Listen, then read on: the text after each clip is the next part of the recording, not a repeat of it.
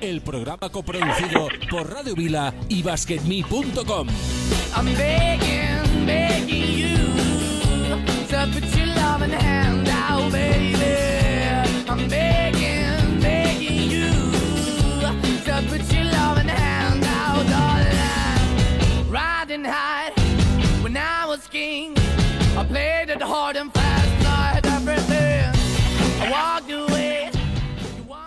Hola, ¿qué tal? Muy buenas a todos y una semana más. Aquí estamos en campo atrás, una horita por delante para hablar de baloncesto, como cada semana, con un tema encima de la mesa que luego os lo vamos a decir y un equipo de auténtico lujo. El tema de esta semana va a ser los matadores, los mejores mates, el show que traen los mates, sobre todo en Estados Unidos, con concursos, con el público que participa, que lo bajan a la cancha y que aquí, desgraciadamente, dejó de hacerse hace un tiempo.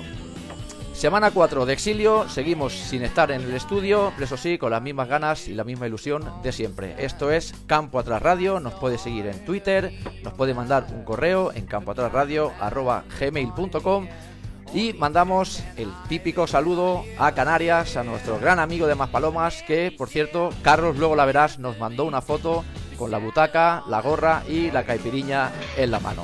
Sí, señor, pues nada, esto es campo atrás, una hora por delante y con alguna sorpresita más que luego vais a descubrir. Empezamos.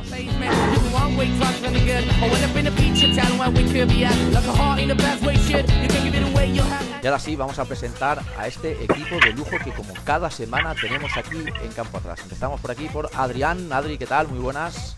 ¿Qué tal? Muy buenas. Y cada vez creo que hay menos no históricos de la LED porque todos son históricos. Es cierto, ¿eh? Eh, empieza a ser una LEP eh, que podría ser una, una ACB2, ¿eh? Cada vez equipos más históricos. Tenemos también por aquí, eh, bueno, luego vendrá Jesús. Rafa, Rafa Gorges, ¿estás por aquí? Hola, buenas tardes. Hoy un poquito más lunes de lo habitual. Eh, hemos ganado hemos ganado un oyente desde el cielo y desde aquí rendir homenaje a Ariel Serfati, árbitro de la Liga de la Alquería, exjugador, ex canterano en este caso de Valencia Basket, que ayer trágicamente nos dejó. Vaya, pues una pena y por aquí pues que, que descanse en paz. Y nada, un fuerte abrazo a los amigos y, y a la familia. Y ahora sí, presento a Carlos. Carlos, ¿qué tal? Muy buenas. Muy buenas tardes. Un abrazo a todos los amigos de Valencia, a todos los árbitros y conocidos del pobre chaval. Pues Y bueno, vaya por él este programa. Pues sí, por él y por una persona que sé que te hace especial ilusión presentar y que ahora mismo pues te voy a dejar eh, que tú mismo, tú mismo le des paso como si esto fuera tu casa, Carlos. Bueno, eh, estoy emocionado y me pongo de pie. Me pongo de pie, por favor. Porque hoy tengo un día muy alegre y contento porque tengo la gran oportunidad de presentar a la gente para que le vea la cara y le oiga la voz al señor M. Jorge Plaza Blanco y curiosamente todo el mundo lo conoce por Jorge, pero lo que prevalece es la M porque es Don Miguel con mayúsculas. Don Miguel, buenas tardes. Buenas tardes, Carlos. Oye, tú sabes que te Alucino, quiero con- mucho. alucino contigo. Encantado de estar Tú con sabes- vosotros. Tú sabes que te quiero, tú sabes que te quiero mucho y además te tengo de, de- de- de- de echarte las culpas de una cosa. Eres el principal responsable de que este imbécil de aquí se haya vuelto a enganchar al baloncesto. Lo sé, ya me lo has contado. Y eso no es poco, ¿eh? Y aparte de mí, eh, has vuelto a revivir en mucha gente que ya hace muchos años que, dejamos de jugar, revivir cosas y explicar aventuras y poner en contacto una cosa que no había pasado jamás, que es poner en contacto a exaficionados que nos seguían, eh, con exjugadores que en su momento vosotros visteis eh, y que yo creo que habéis descubierto que aparte de tener pantalón corto también vestimos jersey, vestimos y somos personas normales y corrientes, nada especiales. Y eso, eh, Miguel, es un gran mérito. Es un gran mérito porque además sé que la página que llevas, porque es una página de Facebook, no sé si la gente lo conoce, pero es que eh, Don Miguel eh, creó una página en Facebook llamada, en un principio, di el nombre, Don Basket, Don Basket, Correcto. y ahora actualmente conocido como Baloncesto. con los guiones, guioncitos. en- guioncitos entre las sílabas. Y no sin pocos problemas, que luego nos explicará. Y que, Eh, y que déjame, déjame que puntualice una cosa, que, que seguro que no mucha gente ya, ya la conoce, pero que animamos a todo el mundo que la busque y que se una Y a grupo, visitarla. que son unos cuantos ya, ¿eh? Ahora lo Es sin duda, pero- es sin duda la mejor página de baloncesto en español, no solo de aquí, sino de todo el mundo. Sí. O sea, el nivelazo y la no, va en serio, la cantidad de gente y las personalidades que hay ahí metidas y que puedes es- ver escribiendo y los temas que se tocan es espectacular. Porque puedes irte al baloncesto vintage, al baloncesto femenino, al baloncesto masculino, a la NBA, a la NCA, a la ACB, a las ligas españolas antiguas o cualquier tipo de baloncesto. O, o- O sea- un apartado muy importante que, que ahora está un poquito eh, más olvidado en el grupo, pero el baloncesto silla- en silla de ruedas también lo hemos Pues tocado. también, lo hemos tocado, sí tiempo. señor. Eh, con Pepe Díaz Montiel, el pobre que nos dejó y que era parte fundamental del grupo, eh, gran jugador de baloncesto de silla de ruedas de, de España. Y bueno, te dejo, Carlos, que te he cortado. perdón. No, es que voy a monopolizar el tema. Yo lo que quiero es que hables tú. Eh, Miguel, Jorge para todo el mundo, para, mí, Miguel, y espero que lo conocéis por, por Miguel, porque tú, la gente que le quiere, le llama Miguel. ¿Cómo se te ocurrió esta locura, tío? A ver, vamos a ver. Eh, esto fue una, como todas las cosas en, en la vida, un cúmulo de casualidades mm, extrañas y rarísimas. Eh, el creador de esta página realmente es el gran Javier Murciano. Hombre, otro Vale. que me tengo que poner de pie. Vale. Don Javier eh, Murciano. Javier Murciano eh, y yo estábamos en, en otro grupo de baloncesto de Facebook. Eh, y bueno, cosas de la vida, pues eh, salimos del grupo o nos sacaron así de una forma un poco abrupta.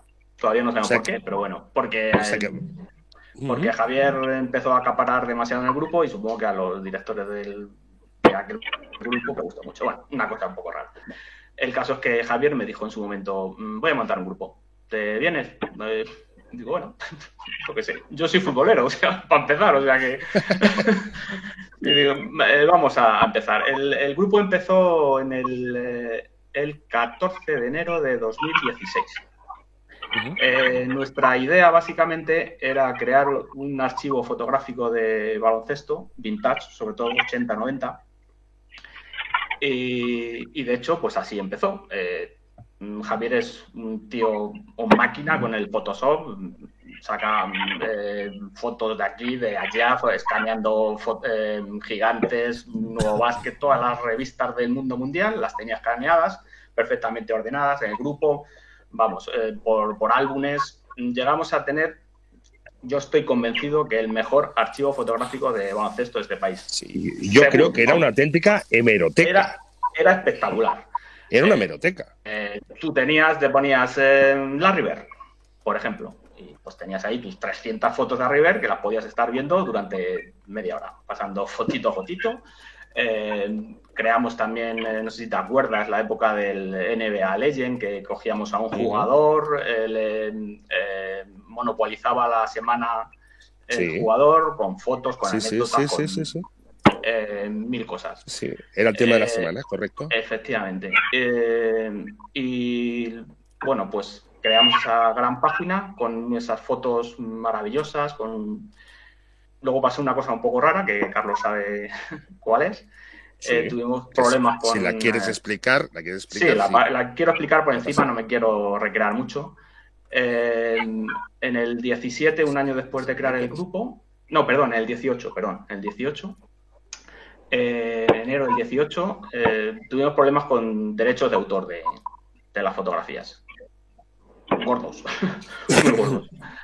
Eh, con lo cual, el amigo murciano, que, es con quien yo llevaba el grupo, tuvo que abandonar el grupo, borrar todas las páginas, todas las fotos del grupo. Tenía la opción, tenía dos opciones: o borrar, eh, eh, hacer desaparecer el grupo de, inicio, o borrar una a una todas las fotos, todos los álbumes. Y él decidió borrar las fotos mm, e irse del grupo. Con lo cual, eh, el grupo pasó a ser otro. Desde ese momento cambiamos el nombre de Don Basket, pasamos al baloncesto con guiones, que ahora es el que, el que tenemos. Eh, no quiero dar nombres, eh, más o menos quien está en el grupo desde el principio sabe mm, cu- cuál fue el causante y qué, nos, qué nos sucedió, pero bueno. Eh, Javier desapareció del grupo y lo he intentado por activa y por pasiva que volviera, pero no. Eh, le dolió mucho, tuvo muchos problemas y, jamás ha querido volver. Es como dos etapas. En grupo, a partir de esta etapa, fue diferente. pues, es- está- antes estábamos basados en el archivo fotográfico, podemos decir, y de, de ahí en adelante eh, empieza a crecer. El grupo empieza a crecer a lo bestia.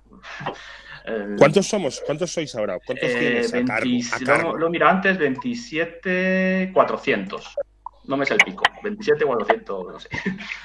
Eh, ¿eh? Son, dos tres o cuatro pabellones de baloncesto llenos. Sí, son unos cuantos pabellones de baloncesto. Y más que el número, que es importante, mm, a mí lo que me gusta es, yo creo que el, el ambiente que, que crea el grupo. Mm, No sé, es mucha, yo con Carlos le he hablado muchas veces, no sé, es como, como bajar al bar, ¿no? Tú bajas ahí, estás ahí con los colegas, eh, sueltas tu chorradita, tú, eh, y, eh, y te vas. Y al día siguiente vuelves. Y entre medias, pues hay eh, conocimientos técnicos de gente de baloncesto y gente y aficionados bestiales. Que tú te puedes coger, no sé si recuerdas, bueno, seguro que sí lo recuerdas, el famoso post de las anécdotas. que Aquel, es tremendo, aquel es tremendo. Aquel, es- Era aquel se puede hacer un auténtico libro. Es acojonante. Es alucinante. Sí, había mil y pico comentarios, a cuál más divertido y más espectacular. Y es lo que decía Carlos, pues eso, la conexión entre eh, gente del baloncesto, eh, todo tipo de gente de baloncesto. Sí, sí, Eh, árbitros, desde entrenadores. árbitros, eh, jugadoras, jugadores, directivos, entrenadores, delegados, es que me quedo... Y, y la comunión con, con nosotros, con los aficionados. Que, y pues la gente alucina mucho, pues porque en el grupo tenemos muchos ilustres que yo llamo. Eh, para que hagáis, os hagáis una idea, yo cuando viene algún jugador, árbitro, entrenador o sea, le suelo hacer una, una entrada al grupo, una bienvenida, más o menos recuerdan su trayectoria. Y además, luego tenemos eh, el Museo de Baloncesto, que es una, eh, un fotomontaje que yo hago con, con el jugador que sea y con un fondo de, de un cuadro. de- y en, lo, lo he mirado antes de entrar a- al programa y hay 230 cuadros de estos. O sea que tenemos 230 ilustres en el grupo. Eso, eso es espectacular. Eso es espectacular. Y otra cosita muy positiva. Hay muchos que hemos sido conocidos porque hemos salido por televisión, pero desde luego hay una cantidad, especialmente de jugadoras, que no hemos visto, que conocemos por haber leído en periódicos, que han aparecido y que se le ha rendido su justo homenaje a esas chicas que se han entregado tanto o más que nosotros que somos profesionales, incluso más horas, eh, en los peores horarios, eh, entrenando a últimas horas. Mm, eso es muy grande, Miguel. Lo que habéis hecho con las chicas, reivindicarlas, Sí. por Eso- fin, es muy grande. Muy orgulloso estoy de, de eso. Es una de las cosas, de las facetas más importantes del grupo. Eh, pues tener a nuestra reina del grupo, a nuestra Neus Bartrán, Nos a Bertrán, un mito del baloncesto. un mito de baloncesto, eh, a Blanca Ares, a mm, Cecilia García, a Alicia Sánchez, nuestra princesa, Hombre, que por cierto, que por cierto, es su cumpleaños. Muchas felicidades, Alicia. Alicia, muchas felicidades. Eh, es que es una coña que hay en el Es en una el coña, grupo. que le, le felicitamos cada día a su cumpleaños. todos los días. Eh, a Betty Cebrián, a Carlota Castrejana, Sí, sí. Y además a activas. Marín. Y además activas. Sí, sí, sí. Activas, sí. activas, activas. Eh, A no Piluca Alonso, puñeta. A Piluca Alonso, a Charo, Sí, a Charo Mucha Borges, gente, a mucha gente, mucha gente. Sí, No sé, sí, mu- sí, mucha- sí, mucha sí, gente. sí, sí, sí. entrenadores también, el mítico Herb Brown, eh, sí, eh. Tim C. No sé, es que Tenemos, tenemos gente Tenemos muy activa lista. y además poniendo posts sobre baloncesto. O sea, no solamente chorradas, mira qué jugada más bonita, sino además abriendo Mm. temas, porque se han sacado temas muy interesantes, muy interesantes. Especialmente tú te- tenéis administrador o un gran entrenador que ha puesto sobre el tapete eh, temas interesantes, ¿no? Sí, Joaquín, Joaquín Arnal, que, que es un súper entendido del, del mundo del baloncesto y que es un sabio de, del mundo de la canasta. Yo, yo ahí me, me quito el sombrero con, con los conocimientos de, Sí. del 90% de la gente del grupo, que, que es alucinante, vamos. Y bueno, además eso, no sé, siempre lo decimos, el buen rollo que hay en el, en el grupo. No sé, post, post chorras que de vez en cuando sacamos de Sí, sí, eh, de nombres, graciosos de, de equipos de baloncesto. El Maccabi de levantar. No sé, el Nottingham Prisas. Pues así, un día de estos sacamos un tema de estos y, y nos echamos unas risas. Y entre Miguel. medias, pues gente con sus conocimientos técnicos eh, ilustrando al respetable. Miguel, ¿sabes qué impacto tiene, aparte de en España, en el extranjero? Creo que hay gente también de Latinoamérica, ¿verdad? Bueno, bueno. Sí, bueno, en Latinoamérica es espectacular. Eh, pero bueno, ilustres también tenemos de fuera. O sea, me viene a la cabeza ahora cuando yo flipé, claro, cuando entró en el grupo y además intervino, que ya fue la remera, cuando aparece el señor Antonello Riva. Para ahí. Hosti, tú. Sí. Y alguna ilustre NBA también, creo, ¿verdad? Sí, eh, el, eh, no es muy conocido en España, pero tenemos a un campeón de la NBA en la época de Magic, compañero de Magic, Currambis. que es eh, Clyde Juego. Johnson. Ah, Sí. Clyde Johnson, o si lo buscáis, pues veréis que es no que fuera una superestrella. De estrella, pero, pero era un tío que bueno, estuvo pero, allá. vamos, tiene dos anillos de la NBA, que entre todos los que estamos aquí no tenemos ninguno que yo sepa. No, ni, me- ni medio. Ni medio. Y, y no sé, también eh, gente de Francia, de, de- bueno, Hispanoamérica hay mucha, mucha gente tenemos también de, de Hispanoamérica. El grupo ha crecido mucho por, por allí, aunque eh, a veces no, supongo que no, no entenderán mucho la- las bromas y todo eso, pero bueno, pero se van eh, adaptando, ¿no? A la situación. Yo creo que sí, Eh, yo creo que es una página. Preguntad, preguntad. Rafa. Miguel, no. Más que pregunta, es agradecimiento por mi parte personal. Agradecimiento en dos partes. Eh, la primera, porque ya sabéis que tengo mi canal YouTube que explico sistemas y, y comparto un poco esa parte, entre comillas, de conocimiento. Y, y dentro del grupo es muy bienvenido. O sea que en esa parte, agradecimiento al grupo por la creación. Y en otra parte, agradecimiento también en la otra parte, en la otra faceta en la que escribí el libro por, por tu web de El sitio de mis cromos, porque ha sido una de las referencias que he tenido a la hora de, de conseguir documentarme, a la hora de escribir. Entonces, desde este punto de vista, muchas gracias y vamos, para mí un placer tenerte hoy en el programa. Igualmente, Rafa, ¿eh? ¿Sabéis lo que es Sitio de cromos me parece espectacular, pero bueno. Hombre, es que el sitio de mis cromos ha hecho mucho bien y ha recuperado mucha información que gente no tenía sobre jugadores, pero tanto de fútbol como de baloncesto. Sí, No sé dónde de- los consigues. Panini te debe hacer un monumento, supongo. Bueno, lo de la página fue un poco una casualidad, otra casualidad más de, de estas últimas que me están pasando en la vida. Eh, el, el culpable es mi hijo de que esa página exista. Caray. O sea, yo me fui a casa de mis padres un día y me encuentro mis álbumes, bueno, álbumes no, tenía unas cajas de zapato con los cromos de mi infancia, con los Rubén Cano, Satrustek y Santillana, Juanito, Hombre, también de Sí, sí. baloncesto, de con Quique Ruiz Paz, que como ya es amigo ya le tengo todo el cromo firmado. y, y nada, y mi hijo flipó, eh, tendría dos o tres años y, y le encantaban mis cromos. Y, y yo empecé a maquinar y digo, yo tengo que hacer algo para que esto se quede para toda la vida, en algún sitio. Y no sé, se me ocurrió la, la web, me escaneé todos los cromos, que son tres mil y pico, los escaneé todos y, y luego ya empecé a, a idear, eh, pues hacer una publicación con cada uno de, de los cromos, con cada uno de los protagonistas. Pues buscándote, como ha dicho Rafa, buscándome la vida por, por ahí, por la Wikipedia, por, yo qué sé, por mil páginas, eh, po- pongo un protagonista, conocido o no conocido, de todos los cromos que tenía, por eso la página se llama El sitio de mis cromos, eh, y contando su trayectoria. Una breve trayectoria, no te voy a poner 10 páginas, pero no sé, 200 palabras de, de cada uno de ellos. Y, y a partir de, ahí, pues, pues luego también la página empezó a crecer, porque no solo son mis cromos, ya son los cromos que me envía la gente para, Claro, es, para es toda una cromopedia esto.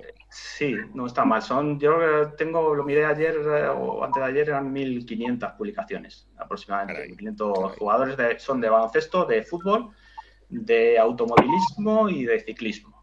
Me parece Caray. que son los temas, sobre todo futbolistas y, y baloncestistas. Eh, por supuesto, con Carlos Ruff, que es uno de, de los protagonistas, que está ahí Oye, hombre, con su digo, cromo. estoy, que estoy hecho un cromo, vaya. Está hecho un cromo. Oye, ¿cuántas horas te ocupa todo esto? Eh, mm, es que está aquí mi mujer, no sé yo si... Vale. Y de, matar, ¿eh? y, de, y de, y de parné poco, ¿no? No, de, de Barnet poco. Todo hecho No, por, yo- por el, por el amor, por No, el amor por al el, baloncesto por el- por, el el amor al deporte. arte, por el amor al arte. No, es una, es un hobby, eh, pues esto es como todo en la vida. Si te gusta algo, pues sacas tiempo de donde no lo tienes para, para intentar Pues, pues no Oye, que lo de y, y eso, pues, pues, Oye, sí, pues, poco a que poco. sepas, que en mis sepas hobbies, que tu en mi rato tiempo- libre, pues eso, busco eh, eh, que el hobby sea parte de mí. pues tu tiempo y tu hobby es nuestro placer, que lo sepas. Bueno, pues me Y hay una recomendación importante. No hay nada más divertido que ver un partido por televisión y Oh. conectarte a baloncesto para estar comentando. Parece que es, o sea, es mejor que ir a un bar. Porque es, es lo más cachondo que me ha pasado a mí en El mucho Mundial del 2019 fue espectacular. Cuando. Y las. Olimpiadas, y las Y las Olimpiadas. Olimpiadas. y las Olimpiadas. Post especial y comentarlo. Es que es impresionante, ¿eh? Fue es impresionante. sí. Lo pasa Bueno. muy bien, sí. No, no, muy divertido, muy divertido. Muy divertido. Oye, una cosa, ahora que te tenemos aquí, mm, sabes que todos los invitados que vienen, lo siento, Miguel, eh, pasan por un cuestionario. Madre de la madre. que Sergio te va a hacer inmediatamente. Correcto. Has de contestar lo más rápido que puedas y lo primero que te venga a la cabeza. Vale, vale. No ninguna locura. Doy No. paso a Sergio. Gracias, Carlos. A ver, es el cuestionario atrás, ¿eh? que llamamos cuestionario atrás. Es para que la gente pues, te conozca un poco más, que seguro que ya eres muy conocido, pero las preguntas que nosotros te vamos a hacer probablemente nunca las hayas puesto en el grupo de baloncesto.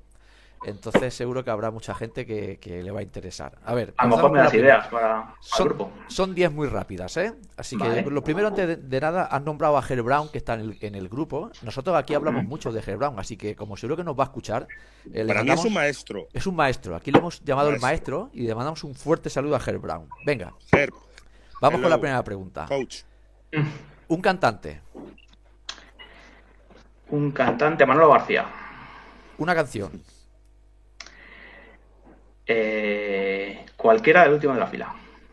¿Tengo que decirla o no? no hace falta, no hace falta. Bueno, eh, Son todas buenas. venga. Ahí, ahí Vale, son son todas todas buenas. buenas. Aviones plateados, venga, por ejemplo. Vale, perfecto. O querida Milagros. Querida Milagros, hombre. Querida Milagro. Un deporte. Me vais a matar, pero bueno, el fútbol. No, hombre, aquí somos somos libres. un equipo, El Getafe, club de fútbol. una bebida, Eh, la Coca-Cola. eh, una tapa favorita y no va en los calamares, ¿eh? Una, Una tapa favorita. Una tapa. Cuando una tapa al, favorita. al bar que tapeas. Con la Coca-Cola. Pues, me, me ha dicho que las bravas no puedo decir. No, brava sí. eh, te iba a decir los calamares no. Ya que soy de Madrid. ah, vale, pues, pues las bravas, porque Carlos además sabe por qué lo digo. Joder, y tanto. Con una mano bien tirada. Eh, un lugar para veranear. Eh, cualquiera con mi mujer y mi hijo. Ahí has quedado bien, ¿eh? Ahí te la has ganado volver a repetir en el programa, ¿eh? O sea, yo estaba esperando la mano por detrás. ¡Pa! ¿Zapatilla de deporte o zapatos? Zapatilla de deporte. Eh, ¿Con pijama o sin pijama? Con pijama. Mm, y la última, ¿mate o triple? Esta es difícil, ¿eh? Esto es como papá o mamá, ¿eh? Triple.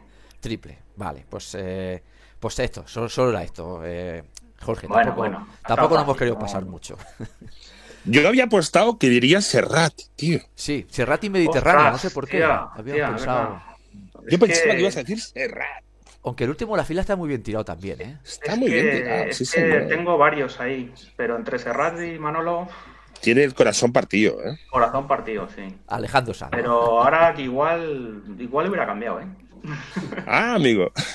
Bueno, pues eh, Es que ese rato es un maestro. Bueno, es que Manolo también. si es que, igual. siempre Manolo. Vaya dos, vaya dos, vaya dos. Vaya dos cracks, vaya dos. 50%, ya está. Bueno, pues el tema de, de- de la semana, aparte de tenerte aquí, era queríamos hablar, así salió a principios de semana en, en- en la redacción cuando nos juntamos todos, eh, y era hablar sobre los mates, sobre el espectáculo que los rodea, los concursos de mates, que por cierto ayer me vi en YouTube, casualmente, yo creo que mi móvil me escucha, porque después de que hablásemos de esto, me salió en recomendados el campeonato del 88 de la NBA, que gana Michael Jordan.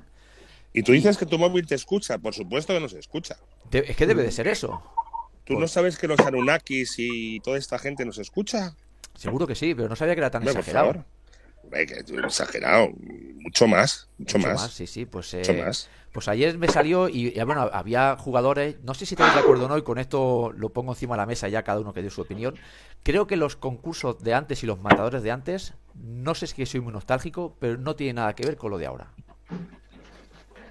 Yo, Bueno. mira, solo, solo un, un- un- un ejemplo y aquí lo dejo. En el campeonato del 88 participaba Jaron Kersey, eh, Otis Howard, Clyde Dressler, Dominic Wilkins, Spud Webb y Michael Jordan.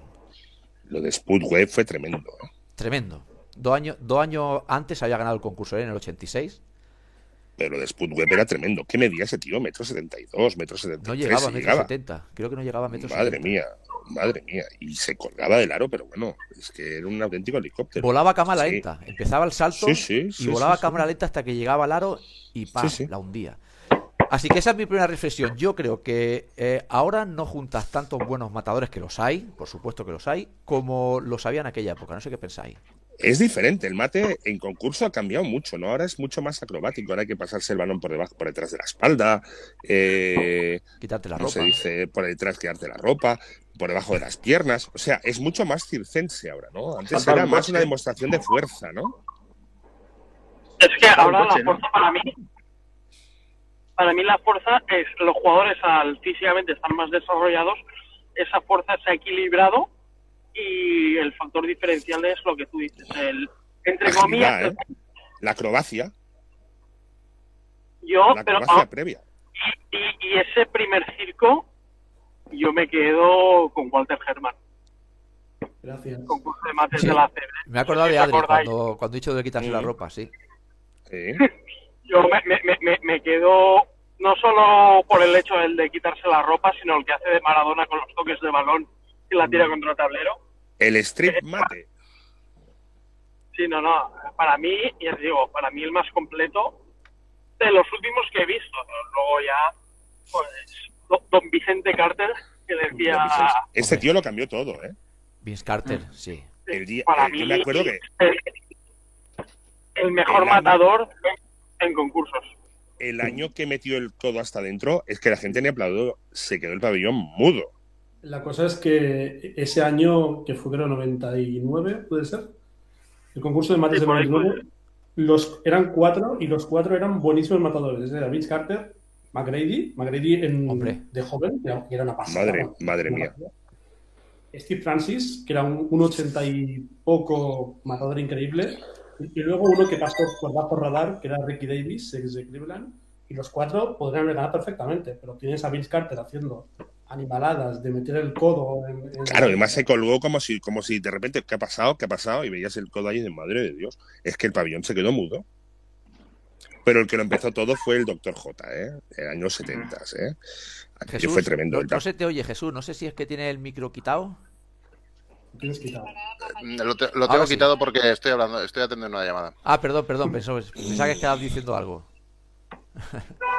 pues la verdad, Sí, sí, eh, y me he dejado eh, Sean Kemp. No sé si el. el Sean Kemp, madre de Dios. Hay Es- un par de mates en partido, en tránsito.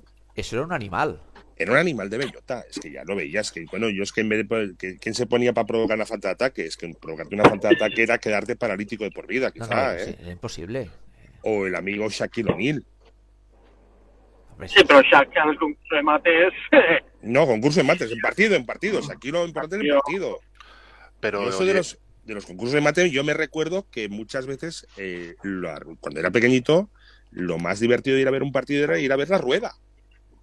Carlos, porque lleváis veías cinco mates. minutos, cinco minutos hablando de mates Y me empiezo a indignar, ¿eh? ¿Qué pasa? Suéltate, Eh, Jesús. Pero, si todavía no habéis nombrado a Jordan, por, fa- por favor. Jordan ya llegará, pero si Venga, Ah, Jordan vale, ya vale, vale, vale, vale. Estáis aquí, Nunca, to- nunca to- tomes el nombre, no tomes el nombre de Dios en vano, nunca. Estáis mareando la perdiz. Tío, Bueno. pero, ¿al- ¿Alguien va a hablar de Jordan? Jesús, esto, esto es un camino muy largo. No queremos acabar el programa. Nos queda todavía media hora. sí. Vale, vale, claro. vale. No, que para mí no es, o sea, para mí eh, los, los mates de los concursos, en los años que yo los he visto, yo lo dividiría en cuatro momentos, que son, lo- digamos, eh, los mates que generan algo nuevo en el espectador, que es lo que yo creo que se busca, por lo menos cuando ya has visto un- lo de- la dificultad de los mates hoy en día es la dificultad Sí. de, de sorprender al, porque como ya los hemos visto de todos los colores, Todos los visto. colores. en los 80 era más sencillo, entre comillas, ¿no? Cuando se inició. Pero para mí, eh, el concurso que se marcaron eh, Aaron Gordon y Zach Lavin eh, ha, sido la carajo. ulti- ha sido la última vez que yo me he caído de patas al suelo. No, viendo salta los por encima mates- del monigote, con las piernas con las piernas, digo, bueno, es que tal, físicamente el ser humano puede hacer estas cosas. Entonces yo, yo los, los concursos mates los dividiría en momentos mm, icónicos, como fue el que se llevaron a cabo entre Jordan y, y Dominic Wilkins en su momento, en 87, 88, no me Sí, acuerdo. Sí, sí. El de Sputwet, porque ver a un chavalito de unos 73 levantarse un metro y medio y, y volar Sí, los, enanos, los enanos también la saben machacar. sí, fue, sí. fue, fue realmente impactante. El del año 2000 de Vince Carter, cuando se metió las piernas, en, el balón entre las piernas y la bajó, o el codo con Hecho Carlos, que Que cuando metió el codo todos se quedaron viendo diciendo, ¿qué ha pasado No, aquí? no, se quedó mudo, mudo, mudo, mudo, mudo, mudo, mudo. Pero entre el 2000, yo creo que pasó una época mm, hasta que llegaron Zach Lavin. A ver, estuvo Blake Griffin, todo el Howard con capas y Sí, saltando, saltando coches, saltando, tal, kriptonitas y tal. Pero realmente, cuando vimos a Zach Lavin y sobre todo a Aaron Gordon, que no los ganó, no los ganó, eh, no sé, el criterio.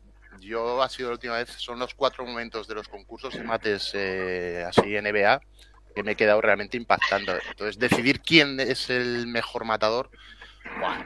pero yo lo digo que- por esos momentos de quedarte delante de la tele diciendo, ¿qué ha pasado aquí? O sea, ¿qué ha pasado? ¿Qué es esto? Es que la, yo creo que la, la evolución ha sido eh, espectacular, porque eh, cuando tú veías a Michael Jordan saltar desde la línea de, de tiro libre, pues nosotros nos quedamos todos Perplejo. como si estabas viendo un extraterrestre. Y, Y ahora volar, eso volar. se te lo hace, Te te lo hace hace cualquier cualquiera, entre comillas, y se la pasan por debajo de las piernas. O sea, Sí, sí. y, y- y antes nosotros, pues eso, eh, yo recuerdo uno de los de los que tenemos en el grupo míticos también, que es David Russell, el primer Es ganador. el- el mejor matador que yo he visto en Don España. Benito, Sí. en Don Benito, eh, y- o en Vigo creo que fue, no fue uno, Don Benito, Don Benito, sí, sí. que, que sí, que, que fue cuando saltó al chaval aquel por con las Casi le piernas arranca la cabeza. Casi le arranca la cabeza y claro, era miticazo total porque aquí eran Sí, ojos sí, pasaba noveles, aquí, eh, pasaba aquí, y pasaba aquí al lado de Claro, casa. Sí, sí. Claro, y, y, y los teníamos aquí en, en- en nuestro país y era, era lo máximo. Y ahora lo ves un poco con la perspectiva y dices, joder, Sí, sí, que que- un coche, macho. Sí, sí, claro, que claro, salta un claro. coche, uno que mete el codo, pues te Pero es queda que- todo Me, gusta siempre hacer la diferencia en un concurso de mates que es sin defensa a hacer en tránsito y en un partido. O sea, gente en partido hay espectaculares. O sea, Blake Griffith lo que ha hecho en partido, o Kobe Bryant, Jordan, Barclay. O, o eh, Rudy Fernández con aquel francés, que no recuerdo el Rudy nombre. Fernández. Bueno, Sí. y el de Vince Carter saltándose Bueno, al pívot francés por encima. Este va a decir. Está, eh, bueno, aquello era, bueno, sí, sí, pero bueno, yo me acuerdo de los años 80, pri- principios de los 80, finales de los 70, ¿eh? que veías a un Nat Davis, que aquello Oh. era extraterrestre. O Essie Otro de nuestro grupo, Nat Davis. Essie Hollis, que también creo que está por el Hollis grupo. también está en el grupo. Otro, otro matador, que vosotros, muchos de vosotros ni habéis nacido todavía, que viendo de huevo, de, huevo, Jarren Thompson, por favor. Mm. Es que aquello era impresionante. No os lo podéis imaginar lo que es jugar con un tío así. O sea, yo he jugado contra, yo he jugado contra, sobre todo, los que más me han impresionado, mira, el que más me ha impresionado ha sido Brankovic. Oh, Brankovic. Brankovic. Este es, Brankovic. es un concurso si de no mate lo tendría complicado, no, ¿eh? no lo necesitaba. Un tío 2.17 y además lo veías calentar y tenía en el chándal en la parte de atrás tenía el paquete de Marlboro. O sea, así funciona. ¿Vale? Yo me acuerdo defenderlo, defenderlo. No hacía, no hacía falta que hiciera mate, pero iba para, iba para canasta, le ponías la mano para arriba, iba a hacer un gancho y yo no sabía cuándo salía el balón. Se le hacía tal y, y era como, como si estuviera el piso de arriba. Yo me- no sé para qué le tapo, si no le molesto, con, le, le tapo la boca. O sea, no sabía cuándo salía el balón. Yo me acuerdo a Juanan Morales que lo estaba defendiendo, empujándolo tal, le dio un paso para atrás, se giró y se la machocó en la cara. Juanan estaba mirando dónde está el balón. Yo saca, saca de fondo, hijo, porque. O sea, no lo vio. Carlos, Carlos, No me lo acuerdo, vio. Me acuerdo de una anécdota que me contaste con Gorilla Dawkins, Sí, sí, sí, sí, sí, sí, sí, miticaza. De no, de no cabrearlo. Lo hablamos justo hace una o dos semanas. Lo Sí, dijo, sí, ¿no? De no cabrearlo. Era tremendo. Yo me acuerdo de una jugada que estaba defendiéndome. él, Yo voy a cortar. Me agarró, tal, o sea, la, mano en pinza, ¿eh? Me agarró aquí, me inmovilizó. Pero sin movilizar, o sea, es aquello como la policía cuando te pone un. ¿Cómo se llama? La pistola Taser esa, pues lo mismo. Me inmovilizó.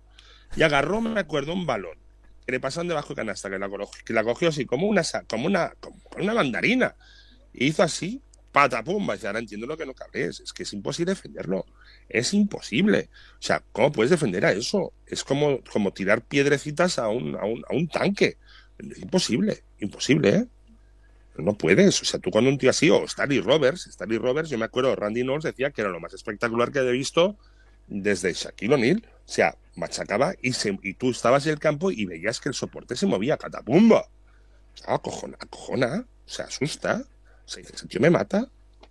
Me pegué en la cara, me mata, me mata. No, no, no, no hay nada que hacer. O sea, el mate son dos, como dice mucha gente, el mate son dos puntos. Pero lo que te quieren decir es, te ha agujereado el aro, te ha agujereado la zona, no me podéis defender. O sea, el mate vale dos puntos igual, pero es mucho más. Es un, no me podéis parar. Eso mucha gente lo entiende. O sea, Dice muchas cosas. Mate dice muchas cosas. Eh, La, la expresividad y la explosión Sí. es, os vamos a machacar. Eso Y de superioridad, evidentemente. Superioridad, y que no me podéis defender. Yo por eso a mí, a, mí, a mí siempre me ha dado Con mucho cariño, coraje. ¿eh? Mira, Carlos, ¿tú te, tú te acuerdas cómo hacía los mates Ferran Martín? Con la punta de los dedos. no sabía machacar. Eso no No, acojonaba a hacía una. Había, hacía una, no, porque, a ver, Ferran está. Ferran, no ha se estado enfade muy conmigo, cascado. ¿eh? No, Ferran me lo quiero muchísimo. Pero Ferran estaba muy cascado. Cascado. Yo en toda mi carrera. eh, Pero para eso no oficialmente hagas he hecho 6 deja la bandeja. No, yo en mi carrera oficialmente he hecho 6-7 mates, no he hecho más, ¿eh? Yo en un día de rueda hago he hecho más mates con toda mi carrera, ¿eh?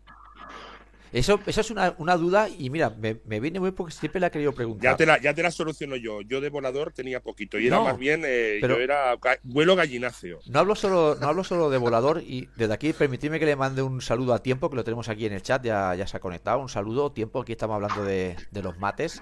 Eh, siempre me he preguntado por qué, Carlos, cuando se coge un rebote ofensivo o, o te pegan un, un pase que te dejan solo debajo del aro, ¿por qué los pivot habitualmente, o antes sobre todo, no machacan? ¿Qué se te pasa por la cabeza? ¿No es más fácil? Pregunto, Meter ¿eh? dos, meter dos puntos. No, pero ¿sabes qué Meter pasa? dos puntos. Que a- algún Primero- tapón algunos ha llevado, por no matarla para abajo. Claro, no, e incluso yendo a machacarte para hacer el tapón. Yo me acuerdo, pobre de mí, que me vi bajo del aro en Málaga, Ciudad Jardín, digo, hostia, voy a machacarla. Y de repente sale un tal eh, Mike Smith Sí. que se, me, que se me hizo de noche, pero de noche, ¿eh? De noche, dice, mira, y me, me dijo Lolo, tú, tú tira, el año antes de a, a, a- a Badalona. Dijo, no, no, tú tirito de cuatro metros y tal, deja los mates para los negros, perdón. Yo nada, yo facilito, pu- pa- mi mate era tirar de cuatro metros. Mike, Mike No, Smith. no me hacía falta. Hostia, el que ¿Qué? le puso a Sabonis en la final de la Copa del Rey de la Coruña, aquello es de lo más bruto que yo he visto en mi vida. ¿Te Lo que se llama una soberana chapa. Es que lo dejó clavado, lo echó al suelo. Pero es que Una está- soberana Engan- chapa. Se engancharon con el brazo mano a mano. Pero es que lo maravilloso, lo maravilloso de Mike, lo maravilloso de Mike no es que no es lo que saltaba, era lo rápido que se ponía arriba. Es que era rapidísimo, era ¡pum! Eso sí, tenía unos, tenía unos gemelos pequeñitos pero fibrados. y tenía un culo que tú le ponías una un vaso en, un vaso encima del culo y lo aguantaba. O sea, era todo glúteos. ¡Pam! Se levantaba como un condenado. Claro, claro. Yo pone de mí, coño, que salgo en la rueda, que hago un mate ya me tengo de poner los tobillos bien, coño, ca, ca, ca, no sé si no sé si coger al fisio, irme al Ikea, que me atornille todo. No, pero te voy, a, te voy a decir una cosa, es que estamos hablando probablemente del, del saltarín más grande que yo he visto en la ACB en toda su historia. ¿eh? No, y Charlie Thompson, Charlie Thompson es Mike- igual. Pero Mike Smith más, ¿eh? Hemos tenido No muchos, sé. ¿eh? Pero Mike, Mike, Smith entraba canasta saltando. Sí, sí, sí, no, iba corriendo, iba corriendo saltando, iba corriendo saltando, iba corriendo que parecía eh, eh, como corre en los dibujos animados de, de Heidi Pedro, iba corriendo así. No, es que Mike Smith, por cierto, ganador del concurso de mates, te voy a decir el año que lo tengo por aquí. Eh, la ganó en el año 88-89 en Zaragoza, cuando jugaba los Maristas de Málaga, y quedó segundo un tal Dan Bingenheimer. Bingenhe- Bingenheimer, bingo. Bingenheimer. Otro, otro, guau, Otro, crack, otro, que este jugó en Sevilla y jugó en Canarias. en Santa, en Santa- y en Santa Coloma. Licor Ajá. 43. Un crack. Sí, sí, aquí hemos tenido, eh, mira, en el año 85-86... Bingo hace- era. Bingo le decían. me parece. Bingo, bingo, sí, sí. Pues mira, lo que os decía, en el 85 se hace el primer concurso y luego ya se acaba en el 2012. Que el último ganador, por cierto, es Jane Gist, que es otro tío que, que, que saltaba, Panathinaikos. O sea, no- Ha pasado, lo ha ganado eh, David Russell un par de ocasiones, eh, Ricky Winslow, Mike Smith, Ricky Winslow, Ricky Ricky, Winslow. Maravilla Winslow. Charles Thompson lo ha ganado eh, cuatro veces. Eh, Nate. Higgins, Higgs, perdón, Nate Higgins. Eh, me estoy dejando uno para el final que lo ha ganado en dos sitios, no solo en la CB, imagino que ya sabían cuál es el otro. Jugó en Granollers, ya no doy más pistas. Francisco Elson también lo ganó. Aaron Cuellar, un español. De la, un- Ah. de la Universidad Politécnica de Valencia. Yo, esto fue, fue súper sonado contra Antonio Granger de- del Sevilla en la final. Yeraval, Petrus, Víctor Claver también, Ibaka, Eyenga y Satoransky. Y me estoy dejando a Kenny Walker, Kenny Skywalker. Skywalker, que lo ganó en la NBA, lo ganó aquí también. Jugó en Granollers. sí. Sí, sí, sí, sí. Y ese año en Granollers, cuando estuvo Skywalker, ¿sabes quién hizo la presentación en Granollers? ¿Quién? ¿Quién vino a hacer la presentación? James Worthy. Hostia.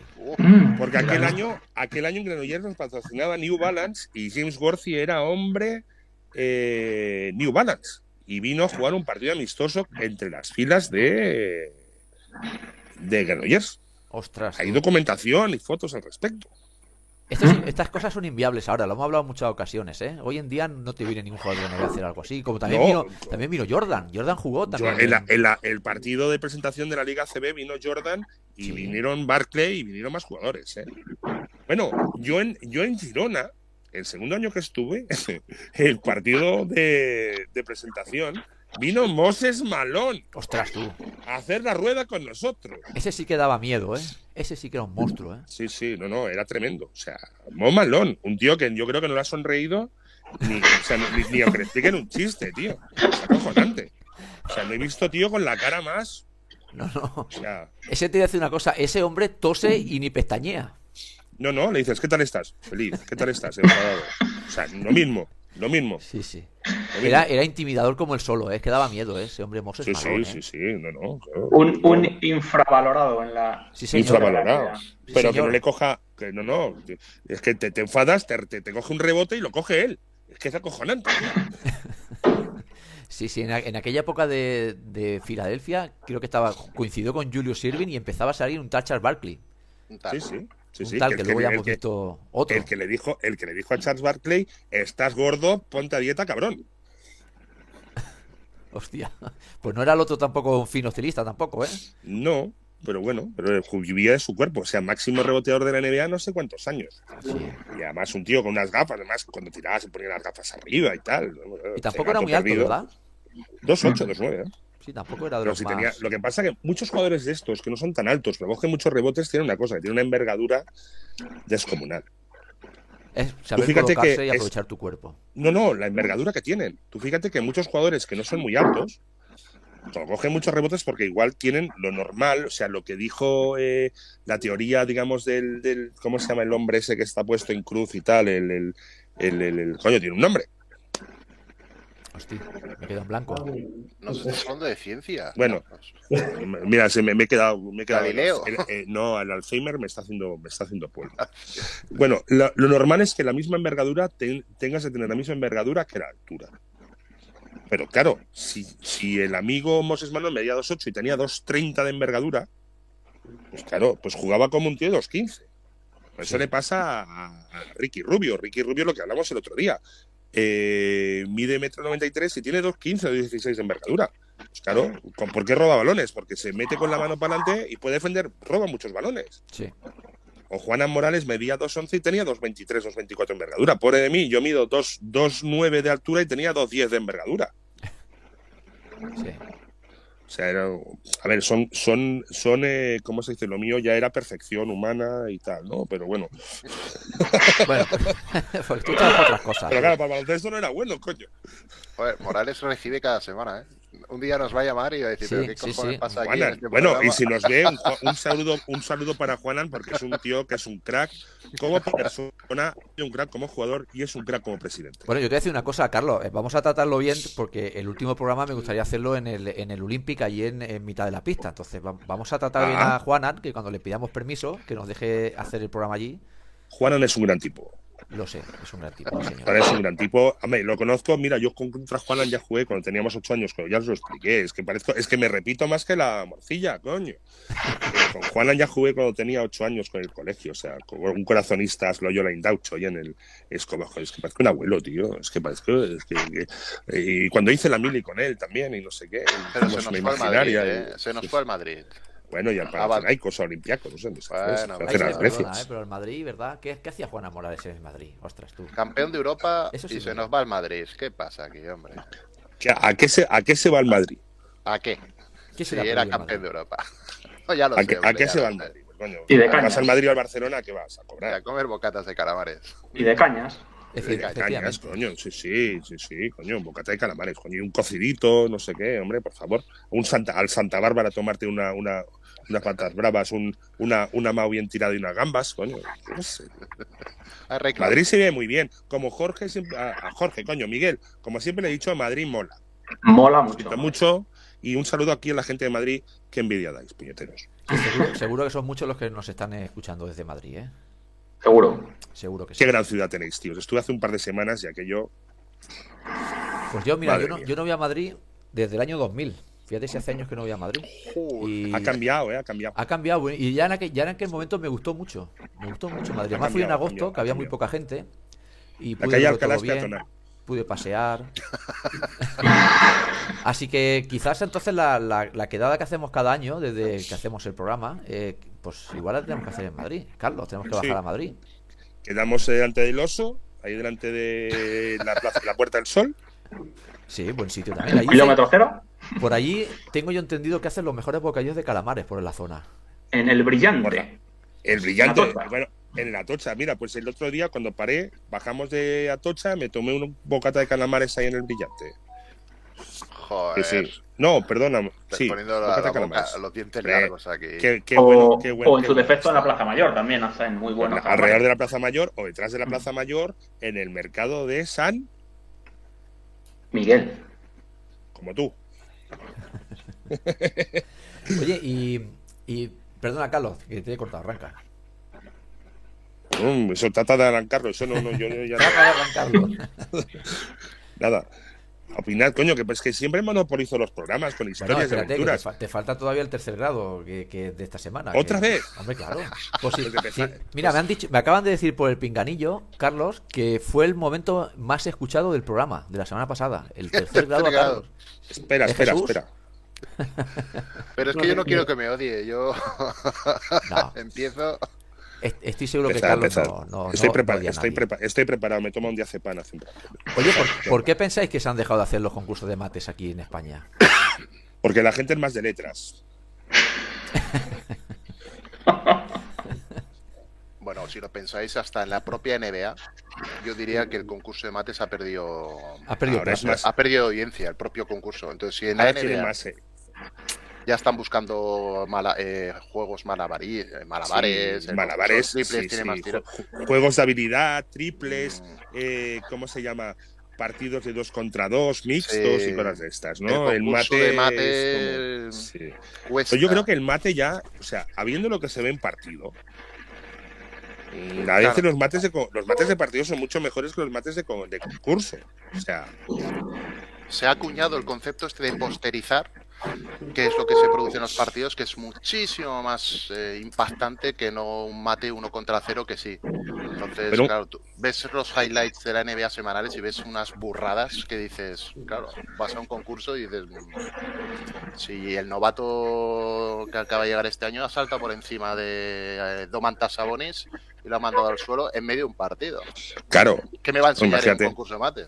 nada, nada, nada, nada, nada. Eh, La realidad supera la ficción. Yo solo podía haber ganado un concurso en la NBA, ¿Cuál? el de tiros libres. Porque, macho, qué mal tiran los tiros libres allá, tío. Yo es que no lo entiendo.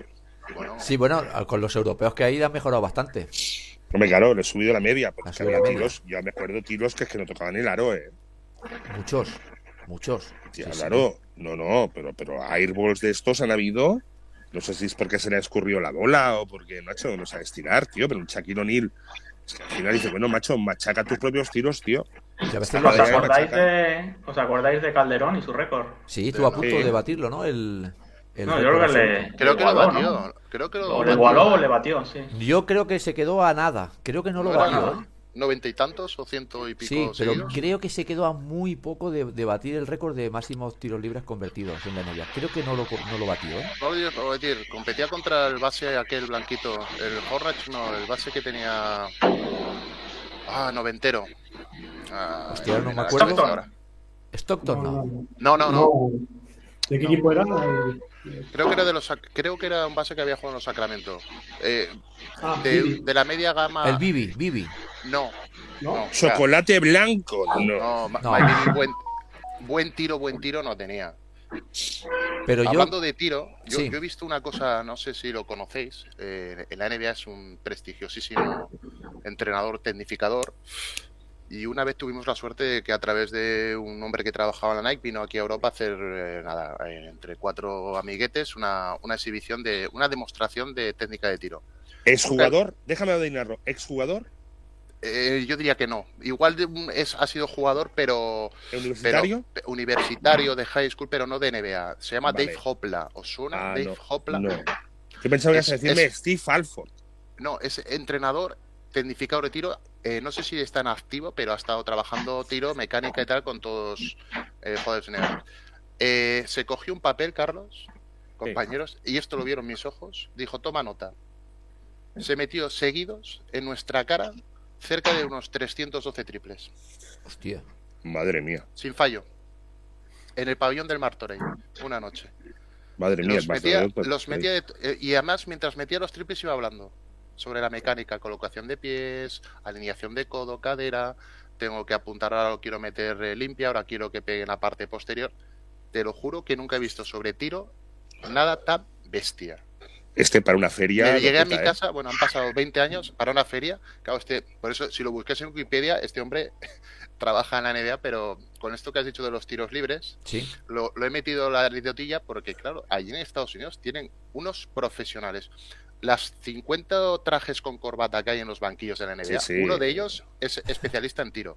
No, no, ¿Cómo es posible que los jugadores no lancen bien?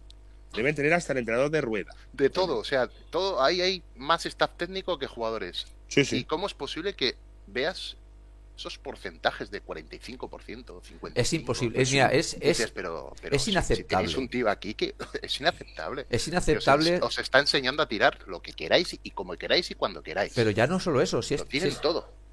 es un tema de, de estadística. Es decir, si tú eres profesional y te dedicas X horas al día a entrenar, es que aunque solo sea por tirarte todo el año entrenándolo, tienes que tener mínimo, mínimo, mínimo un 60 o 70% que te Sí, dedicas tú, a esto. tú, yo tú- creo. tú piensa, Petrovic cuando metía 35-40 puntos, 12-14 puntos hacía tiros Claro. libres. Mira, nos, nos comenta el tiempo que Calderón no batió el récord y habla que fue Price, pero yo lo he buscado. Eh, Mark Price. Price. Mark, Mark Price. Price. Vale. Mark Price Muchas dice gracias. tiempo. Muchas gracias. ¿Ves? Ahí- Por eso va bien tener gente en el chat para que nos vaya diciendo, aunque yo he estado buscando un artículo que debe estar mal porque el jugador que más eh, ha anotado más tiros libres consecutivos en la historia de la NBA es Michael Williams de los Wolves. Y esto pasó en el 93, en el 9 de noviembre del 93. Lo consiguió en el frente a los Spurs. Y Calderón se quedó en 87 libres seguidos. Ah, en un partido, pero Calderón era en la temporada, consecutivos. No, no, no, pon aquí. eh, consiguió aceptar Consecutivos, en 97 parti- tiros en libres seguidos sin desde- fallo, sin fallo. Sin fallo, correcto. Acumulados. Acumulados sin fallo. ¿Y Mark Price cuántos los tenía? ¿93, 92? No sé, yo el que yo he encontrado es Michael Williams, que no es Mark Price, y fue eso, fueron 97 seguidos, sin fallar. Michael Williams es como decir José Pérez aquí en Sí. España. ¿eh? Es una Como cosa así Craig- como, Craig como Michael Hodges en los Bulls. Tres, tres concursos de triples. Y Sí, no jugaba. tres coches. Hostia, el tío tuvo problemas, ¿no? Craig Hodges creo que estuvo, muchos es- problemas. estuvo desahuciado, viviendo en la calle y tal, ¿no? Sí, sí, sí. Vaya tela, ¿eh? Pero porque le hicieron bullying, creo, ¿eh? Por el tema de sus ideales. eh, bueno, ¿Ah, sí? Sí, porque no quiso, no quiso ir a la, no quiso ir a la Casa Blanca. Alguna cosa así, van por ahí los tiros, ¿no? hu- hubo, sí. Y creo que criticó al, al rey Jordan porque no eh, se metía a fondo con el tema racial. Algo por ahí. Vaya, vaya. Y creo que, claro, que me imagino que le pusieron la cruz al hombre ya, para toda su vida. Puertas cerradas, puertas cerradas por todos lados.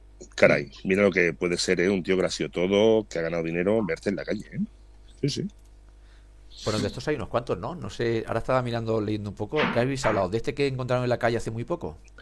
Ah, no, No, este era otro, este era otro, El, sí. el de ahora- ese fue Dironte West. Deronte West, correcto. Deronte West. Ese ya tenía muchos, tenía problemitas. este. De hecho, lo han querido re- reincorporar a clubes. No, No hay manera, ¿verdad? No, sí, yo creo que ya, ya no está bien. Bueno, la- las imágenes que salieron en televisión es mucho peor que un vagabundo. Es no, era un- era, tenía una enfermedad psiquiátrica también, etcétera. O sea, ya, ya hay problemas añadidos, ¿eh? Y, y en la NBA, problemas de droga. Otro día, si queréis, tocamos el tema. Problemas de drogadicción en los años 80 y tal. Eh, Otis Thorpe, eh, Sugar Ray Richardson y tal. Muchos jugadores buenos que inmigraron a Europa fueron porque los expulsaron de la NBA por haberles eh, dado positivo en drogas. Y en los 70 Otro mucho tema. más, ¿eh? En los 70 fue Sí, bestial. sí, sí. bueno, hay, hay un 70, hay un documental de este de este chico que fue número uno del draft, que no sé si de- lo comparaban con Jordan en, en Len Bayas, Len sí, Len sí. Que al final no llegó ni, ni a jugar porque se murió de una sobredosis, que se ve que era un buen chico. cocaína en la fiesta del Exacto, en la fiesta, no sé si fue elegido por Boston o Chicago, ahora no recuerdo bien. Boston, Boston, Boston. Boston, Boston, Boston Boston. Celtics. Y el muchacho 86. este que se ve que iba a ser algo bestial. No, es, era impresionante. Yo he visto imágenes suyas y dices, madre mía. Pues hay un documental que está súper bien, ¿eh? sobre, sobre la historia de Vías este. Y, y es una pena que el tema de la droga, yo no sé si va con, con- con el país, pero que. O aquí se escucha menos, pero cada dos por tres Bueno. salen problemas en, en Estados Unidos. Hay una anécdota que Karina Abdul-Jabbar fue de los primeros jugadores a principios de los 70 que puso de moda fumar porros para relajarse el cuerpo, para relajar el cuerpo después de los partidos. Fumarse los porros. Fumarse un porro, sí, sí. Jolín. En California, en California es legal el cannabis y la marihuana y Karim fumaba después de los partidos un porro para relajarse. Ajá, jolín. Cosa que, cosa que actualmente da positivo en cualquier antidoping, que no sé si siguen siendo, no sé ahora mismo cómo está el tema del antidoping en ACB, pero bueno, eh, había partidos que te hacían ir al baño y no podías ir al, no podías ducharte hasta pasar por caja a dejar la muestra. Sí. Sí, porque había suspicacias. Podrían haber cosas raras, ¿no? No, no, es que hay control antidoping, hay control Sí, antidoping. sí, sí, Carlos, En, en California se- está- es legal y de hecho, por ejemplo, Steve Kerr, el entrenador de, de Golden State y que, bueno, que jugó en, en Chicago hace años, pues lo recomendaba para los olores, diciendo, sí, sí, tomar un porro para los olores que, que se pase. Pues ya sabéis, el que se va a Los Ángeles Lakers, No, a no, no. San Diego, a, a Los Ángeles Clippers o a Sacramento, no va para jugar. Va para fumar. Bueno, eh, pues, O a pues no- Golden State también. Pues no, no habrá jugadores ahora allí y, y en la actualidad que fumen y no precisamente tabaco. No, pero había como había, ya había, había un jugador, el, el- el- el que decíais antes, este era fumador de crack. El, el delonte. El delante era fumador de crack. Claro, este así, pues, pues está, cuando empiezas con el crack ya estás muerto. Así ha acabado el hombre, claro. Sí, bueno, claro. A mí me explicaba, a mí me explicó Randy Knowles en, la- en su época, entrenador del Juventud, que él pues debe tener solo 60 y algo, que vivió la guerra del Vietnam cuando era joven y en el equipo tenían un tío que era muy bueno, muy bueno, muy bueno. Y pero tuvo de ir al Vietnam. Ostras. Una joven promesa, el mejor jugador que había en Indiana, tiene los seis y tal. Cuando vino de la guerra de Indiana, había formado dos porros que no podían ni correr dos pistas sin ahogarse. Madre mía. Sí, sí, claro, ha hecho mucho daño esto, hombre. Pero Sí, bueno, en la NBA, por ejemplo, sí que buscan drogas, pero por ejemplo, anabolizantes no buscan. Y en Europa, pues ha habido casos de anabolizantes Mira, mira, importantes. hay un, hay un caso de un jugador reciente del Barça, que es Nicarates, que lo apartaron de, de Grizzlies, o estaba en NBA por, no sé, anabolizantes o algo así. Esto, bueno, o, Cam- no- o Camba, por ejemplo. Sí, no, no. De, de hecho, ha, ha habido algunos problemas. No sé si fueron Olimpiadas o algo que se negaban a pasar el test antidoping. Lo, NBA, no, NBA no pasa. no pasan. Y, hay, la, y- hay la leyenda urbana de que no pasa. bueno, y de hecho, el- el- creo que fueron las Olimpiadas. No querían pasarlo y hubo bastante polémica y no, no hace mucho de esto. ¿no? Es que el deporte americano, tanto fútbol americano como, como béisbol, como eh, básquet, vive, o, o- o hockey, viven de, de los físicos. O sea, a ver si los jugadores de fútbol americano, aquellos Ay, que hamburguesas, No, no Los, te hemos escuchado eh, tu último, Carlos. Estás congelado. que, que- que los jugadores. Ahora, ahora sí, Ahora sí, ahora sí. ya he- ha habido un momento que, me, que tenía mucho frío, mucho frío. Eh, que digo que los jugadores de fútbol americano que tienen aquellos cuellos de dos palmos, a ver si los cogen, si, si tienen esos cuellos porque comen muchas hamburguesas. No, hombre. no, no. Tiene, tiene que ser una mezcla de todo. Hombre, claro, eh, que ellos se pinchan cada día. Aparte que después, cuando dejan de jugar, tienen gravísimos problemas psicológicos de adicción y problemas de corazón. Pensemos que el anabolizante y los esteroides anabolizantes hinchan en la musculatura y el corazón no deja de ser un músculo. Muchísimos. Hubo un brote ahora unos años de muchos jugadores NBA que murieron del corazón. Sí. Se sospechaba, incluso hubo George Cal que dijo que la NBA estaba podrido por el tema de los anabolizantes. Se sospecha que tuvieron muchos problemas cardíacos por tema de anabolizantes. Sí, sí. Mira, bien, nos, nos apunta aquí tiempo lo que hemos comentado, eso del Envías, que sí, que se fue de, de juerga para celebrar su selección con los Celtics y se fue de la mano. Yo por lo que por lo que he leído de este tema fue una, una fiesta que algo, algo exagerado. Y el, el chaval era tan buen chaval que no supo decir que no y se le fue de, se fue de las manos. Sí, sí, se pasó de la raya, nunca mejor dicho. ¿no? Eh, correcto. Pero se pasó de la raya por lo que dicen un solo día, porque no tenía antecedentes ni nada. Por lo visto, era la primera vez que probaba. la cocaína. La por eso digo que se pasó, por eso digo que se pasó de la raya. Se pasó de la raya. Tres pueblos. Sí, sí, sí. Pues mira, Mara- y otros como Maradona han subsistido, han subsistido, han subsistido años y años, ¿eh? Sí. Mortal. Bueno, Mar- Maradona otro que yo no sé la cantidad de kilómetros que se habrá que se habrá metido. Mm, Ya no lo sabrá nadie. Equivalente al perímetro de cinco campos de fútbol en Calaos. Sí, sí. Y una detrás de otra, sí es verdad, sí, sí. Bueno, igual Sí, sí.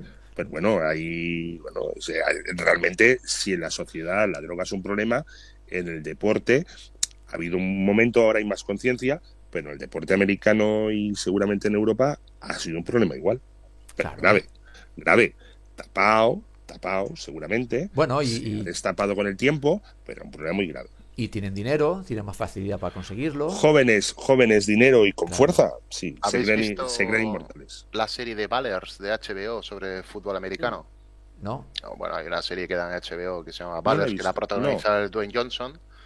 Y, de- y, te, y te detalla con bastante. Bueno, el, el- el- el relato versa sobre, pues eso, agentes, eh, agencias, jugadores, equipos, intereses y todo lo que se mueve en el deporte profesional americano. Y bueno, lo de los fiestones mm, con desfase eh, te lo dejan, pero muy, muy a las claras de lo que se Y mueve por ahí dentro. Sí. De todo, y seguramente desfases a todos la realidad y la realidad siempre supera la ficción. supera la ficción. O sea, esta gente. Bueno, Y mira que les hacen programas de.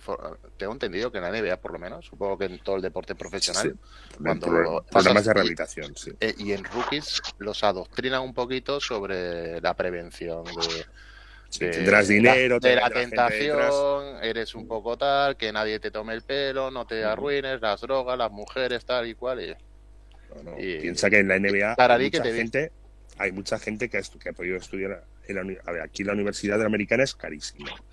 Hay muchos jugadores que han venido de extractos sociales muy bajos que la gran oportunidad para crecer en sus vidas ha sido el deporte y las becas. Eso está clarísimo, ¿no? Hay gente, bueno, no hace falta que diga que, hay gente que sí que viene de buena familia y ha podido estudiar y tal. Pues hay otros jugadores que, bueno, que vienen de familias que el, deporte, pues eso ha sido la gran oportunidad y después, pues cuando tienen dinero se han vuelto locos, ¿no? Porque, bueno, porque, porque los amigotes, cuando tienes dinero, fama, pues te- si tienes amigotes, pues tienes muchos más amigotes todavía. Y hay algunos, pues bueno, que parece que quieran vivir a tu costa. No, Y es que dicen pues, que, bueno, en, que en- en las casas de, en la casa de esta gente si- siempre había gente. Es decir, esto pasa como el, no sé si habéis visto el documental eh, de Eugenio, que sale también, estaba en Amazon Prime, creo, y lo comentan, que se pegaba a unos festivales en la casa que tenían en Girona, eh, que eso era tremendo, todo relacionado con lo mismo también, con las drogas, eh, la fama, el dinero. El, el tío Sí, tenía sí. mucho dinero y claro, Dinero, drogas y mujeres. Claro. Y siempre gente queriéndose aprovechar. Y siempre gente en su casa. él lo, lo cuenta su, su hijastro, creo que es, que dice que cuando se juntó con su madre, él, él alucinaba de ver que era las 2 de la mañana, las 3 de la mañana, y ahí siempre había gente. Sí. Y, y, pues claro, pues a- al nivel del deporte, Sí, sí. pues pasa lo mismo. A Maradona le pasó igual, a Lesbias le pasó igual. Lo que Y seguramente a Jesús- Ronaldinho, en un momento dado, cuando perdió el interés por el deporte y darle Claro. a los bombos y su casa, pues también. Lo mismo, sí, sí, eso es un problema y es endémico y lo vamos a tener toda la vida. Eso no- Pero es porque es que el deportista no está ausente de la sociedad. O sea, Rafa Nadal, Rafas Nadales muy pocos. Sí, sí, sí, sí. o no, no. Pau Gasoles hay muy poquito. Hay muy pocos, sí, sí. Bueno, chicos, pues eh, pasan 15 minutos sobre las 5 de la tarde. Creo que es momento de que dejemos de cansar a la audiencia. Yo creo que ya nos habrán escuchado bastante por hoy. Y pues nada, agradecerte muchísimo, eh, Jorge, o Miguel en este caso. Miguel, permíteme que te llame Miguel. eh, que hayas estado aquí con nosotros unas semanas y que no sea la, que no sea la última. Que de- podamos ver más a menudo por aquí. Y desde Encantado. aquí recomendar y desde aquí recomendar que la gente visite la página de baloncesto con guiones. Muy Correcto. dicho al estilo. ¿Quién decía baloncesto? ¿Quién popularizó esto de baloncesto? Eh, Pepu, Pepu Hernández. Pepu, Pepo Hernández, la persona que tenemos que llamar cada sí, pues lo podemos llamar. cada semana estamos llamándolo. Sí, señor. Era nuestro, era nuestro padrino. Sí, fue, sigue siendo, no sé. De hecho, fue Bueno. nuestro primer invitado, eh, que lo, lo pudimos meter en antena tres segundos porque nos falló el teléfono y aún seguimos arreglando el teléfono. Y de esto hace Pero, ya. siendo- pero estamos apadrinados por Pepu. Eso sí, eso sí. Pepu Pues bendizo, dicho. bendijo, perdón, bendijo el programa en su momento. Sí, sí, lo sigue bendiciendo. A mí tanto. Se sigue acordando de nosotros. Por supuesto. No hay, mira, no hay día que pase que no reciba un WhatsApp de, oye, ¿cuándo es mi día? ¿Cuándo me toca? Tranquilo, Pepu, que entrará. Deja, pa- deja pasar la pandemia. Exactamente. Deja pasar la pandemia, cuídate y, y el día que podamos te tendremos aquí en directo. Pues nada, chicos, eh, agradeceros muchísimo, Adri, Jesús, Carlos y Miguel, el rato que habéis pasado con nosotros y nos vemos la semana que viene. Un saludo, Miguel, y mil gracias, tío. Te mereces poco homenaje que se te haga. Es poco. Vale, es un potosí. Pues no eres exagerado tú ni nada, vamos. Bueno, me quedo corto, Y, en- y encantado que seas amigo de la casa, claro que sí. Muchas gracias a todos por, por vuestro cariño y amabilidad. Venga, Y un abrazo al cielo por el árbitro que se nos ha ido. por el amigo de Rafa, sí señor, y al nuestro querido amigo de Canarias que debe de ya un poco Que lo, sigue, que, lo, que lo sigue disfrutando ya. Encima le hemos puesto las drogas y tal. Yo, yo no sé, que debe estar ya. Debe estar ya. Este, este aguanta hasta el after hours. Este me va de consta, after me- mira, este Carlos, va de after me consta que en los últimos 15 minutos ya no nos escucha porque no sé cuánto, cuántas capiriñas lleva ya. Y... Se ha pegado un baño y, nos, y, y han ido, han ido la, la Pamela Anderson ha ido a rescatarlo al agua. Vaya. Bueno, lo dicho, hasta la semana que viene. Un saludo a todos. Un abrazo a todos. Un abrazo, familia. Adiós.